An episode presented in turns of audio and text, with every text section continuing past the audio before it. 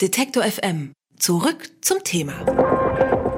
Wir sprechen mit T.S. Ullmann nicht, weil er so schöne Musik gemacht hat, sondern weil er ein Buch geschrieben hat. Das ist auch nicht das erste, sondern äh, das dritte. Es ist verdammt nochmal das dritte Jahr. Du hast erst Tourtagebücher mit Tokotronic geschrieben. Das ist 20 Jahre her. 20 Jahre. Und dann hast du Sophia, der Tod und ich geschrieben. Genau, das ist vier Jahre her. Was hast du in der Zeit dazwischen gemacht? Da habe ich Tomte gemacht. okay. ähm, aber gerade Sophia, der Tod und ich hat ja doch einiges an, ich sag mal, Aufmerksamkeit außerhalb des Musikbusiness auch äh, bekommen. Jetzt bist du wieder bei der Musik gelandet und zwar bei den Toten Hosen. Warum die? Weil es die beste Band Deutschlands ist.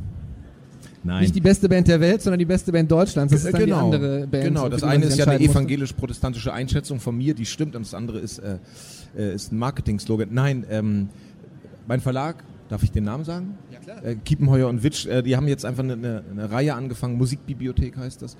Und äh, Autorinnen und Autoren schreiben über äh, ihre Lieblingskünstler, über äh, Sachen, die ihnen nahe gehen, äh, in, in, Sachen Musik und sowas. Und ähm, eigentlich sollte ich erst ein Buch über Bruce Springsteen schreiben, hat meine Lektorin Kerstin Gleber mich gefragt.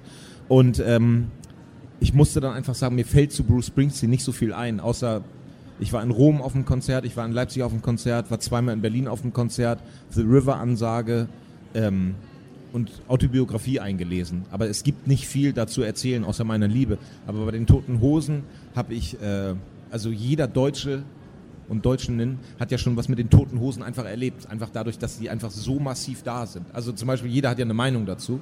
Und, ähm, und ich persönlich habe dann eine ganze Menge erlebt. Nämlich das äh, erste Konzert meines Lebens war von den Toten Hosen. Ähm, ich durfte die Band kennenlernen. Wir durften schon im Köln-Müngersdorfer Stadion als Vorband spielen. Und in Köln, die Stadt, in der ich mein Studium abbrechen musste, aufgrund von Dummheit und Unstrukturiertheit, da ist eben, äh, da ist eine Menge ähm, kulturelles Fleisch an den Knochen. Da kann man schön einen wegschreiben sozusagen. Du schreibst im Buch auch, äh, dass du gerne von Markus Wiebusch, äh, unter anderem Butte Live und äh, Ex-Ketka-Sänger, gefragt werden Umgedreht, möchtest. Ex-Butte Live und Ketka-Sänger. Habe ich andersrum gesagt? Ja. Entschuldigung. Ähm, was hat, also du möchtest, hättest gerne, dass er dich fragt, was hast du eigentlich mit deinen verdammten toten Hosen? Es gibt doch auch Reusenfischer am Mekong-Delta. Ja. Kommt als nächstes ein Buch von dir über Reusenfischer am Mekong-Delta? Nein, das ist so. Ähm, also ich habe die Toten Hosen immer geliebt und sowas. Und es ist mir so aufgefallen, dass ich komme so ein bisschen aus der Independent Rock Szene und sowas. Ne? Und die Independent Rock Szene äh, meide die Toten Hosen wie der Teufel. Das Weihwasser. Das Bild hat gestimmt gerade, ich habe es wirklich durchgezogen. Ähm, fand ich so, ja, früher waren sie ganz geil und heute ist nicht mehr so, ist so Prolo-Rock. Und das hat mich schon immer genervt, weil sozusagen, ich glaube, äh, meine Geschichte bei ziemlich vielen Leuten, dass das so unsere erste Band war. So. Und äh, diese, so, ich hasse Überheblichkeit. Ich finde, Überheblichkeit ist wirklich ein, eine ganz schlechte Einstellung. Und dann habe ich einfach immer gedacht, äh, nö, ich, ich schreibe jetzt einfach aggressiv, wie geil ich die Toten Hosen finde. Zum Beispiel so, äh, habe ich so Newsletter einfach immer angefangen. Ja, die neue Ketka-Platte ist jetzt draußen, aber die neue Tote Hosen-Platte ist auch noch nicht so alt. Alle zurückgeschrieben da und sagen, was, Tote Hosen ist ja scheiße. Nee, ist nicht scheiße. Das ist ein deutschen Clash. Und äh, es gab eine wahnsinnig witzige Situation ähm, als ich das erste Mal Campino leibhaftig gesehen habe, ist er so an mir vorbeigegangen und meinte so, du bist der Einzige in der Indie-Szene, der die Flagge für die Toten Hosen hochhält. Und wir Tote Hosen aus Düsseldorf, wir vergessen sowas nicht.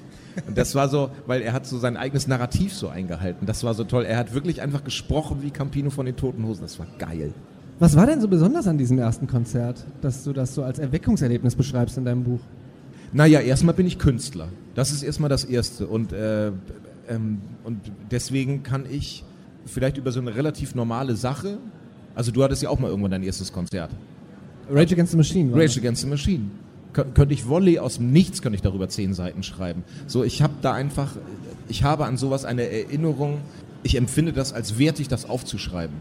So, ich weiß noch, ich weiß, wie, wie, das gerochen hat in diesem Zirkuszelt, wo die Toten Hosen gespielt haben und sowas. Das ist natürlich einfach so arrogante Künstler-Selbstermächtigung, aber ich habe gedacht, das muss man einfach mal aufschreiben. Jetzt denkst du schon wieder nach, wie geil das Rage Against the Machine Konzert war.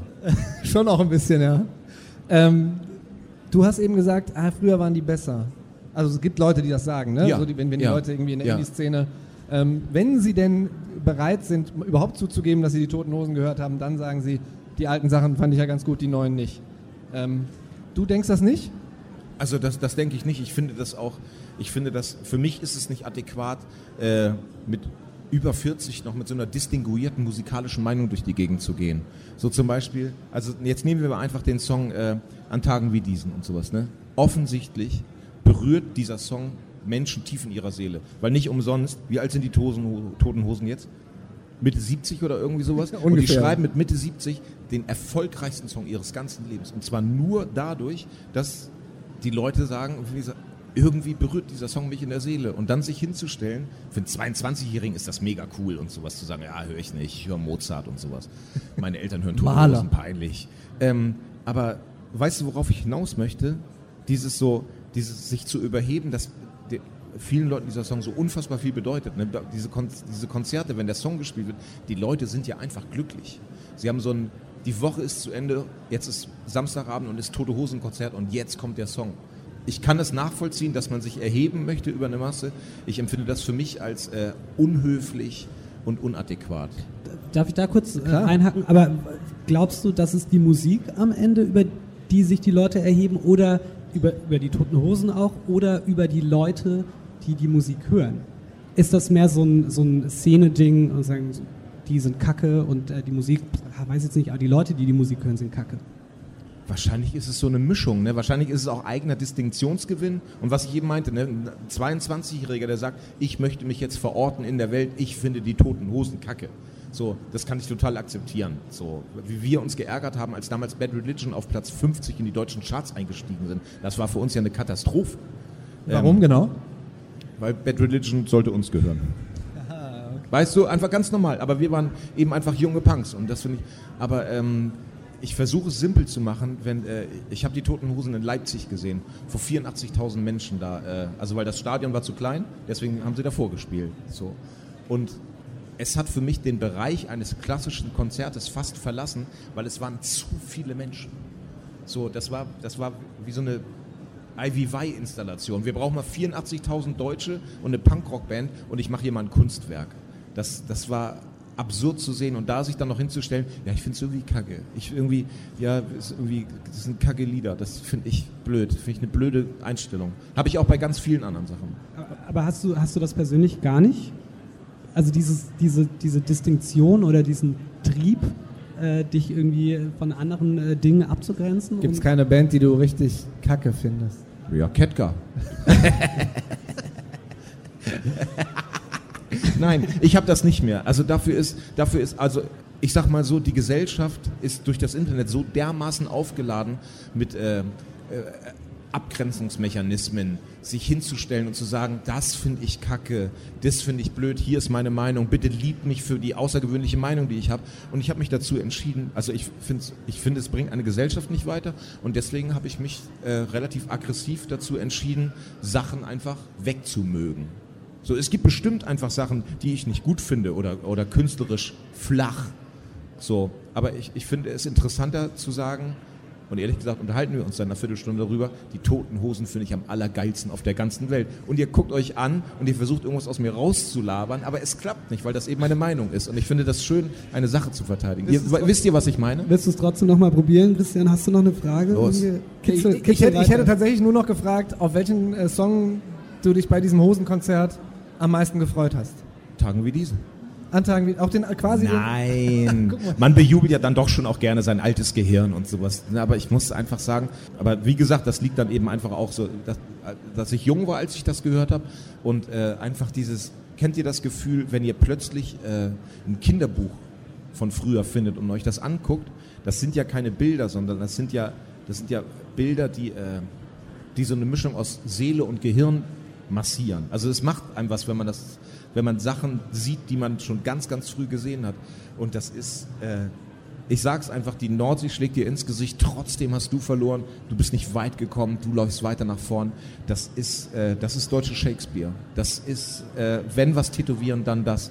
das dieses Lied zu kennen und äh, so mit, mit meinen Eltern nach Cuxhaven zum Sonntagsspaziergang zu gehen. Einfach, also diese absolute westdeutsche bleierne Schwere und dann ist ganz hinten in, in meinem Kopf hinten links ist Campino singt die Nordsee schlägt dir ins Gesicht das ist äh, das war für mich ein riesiges künstlerisches Pflaster und wenn die wenn die das spielen dann dann äh, Pogo und heulen Die neue Ketka.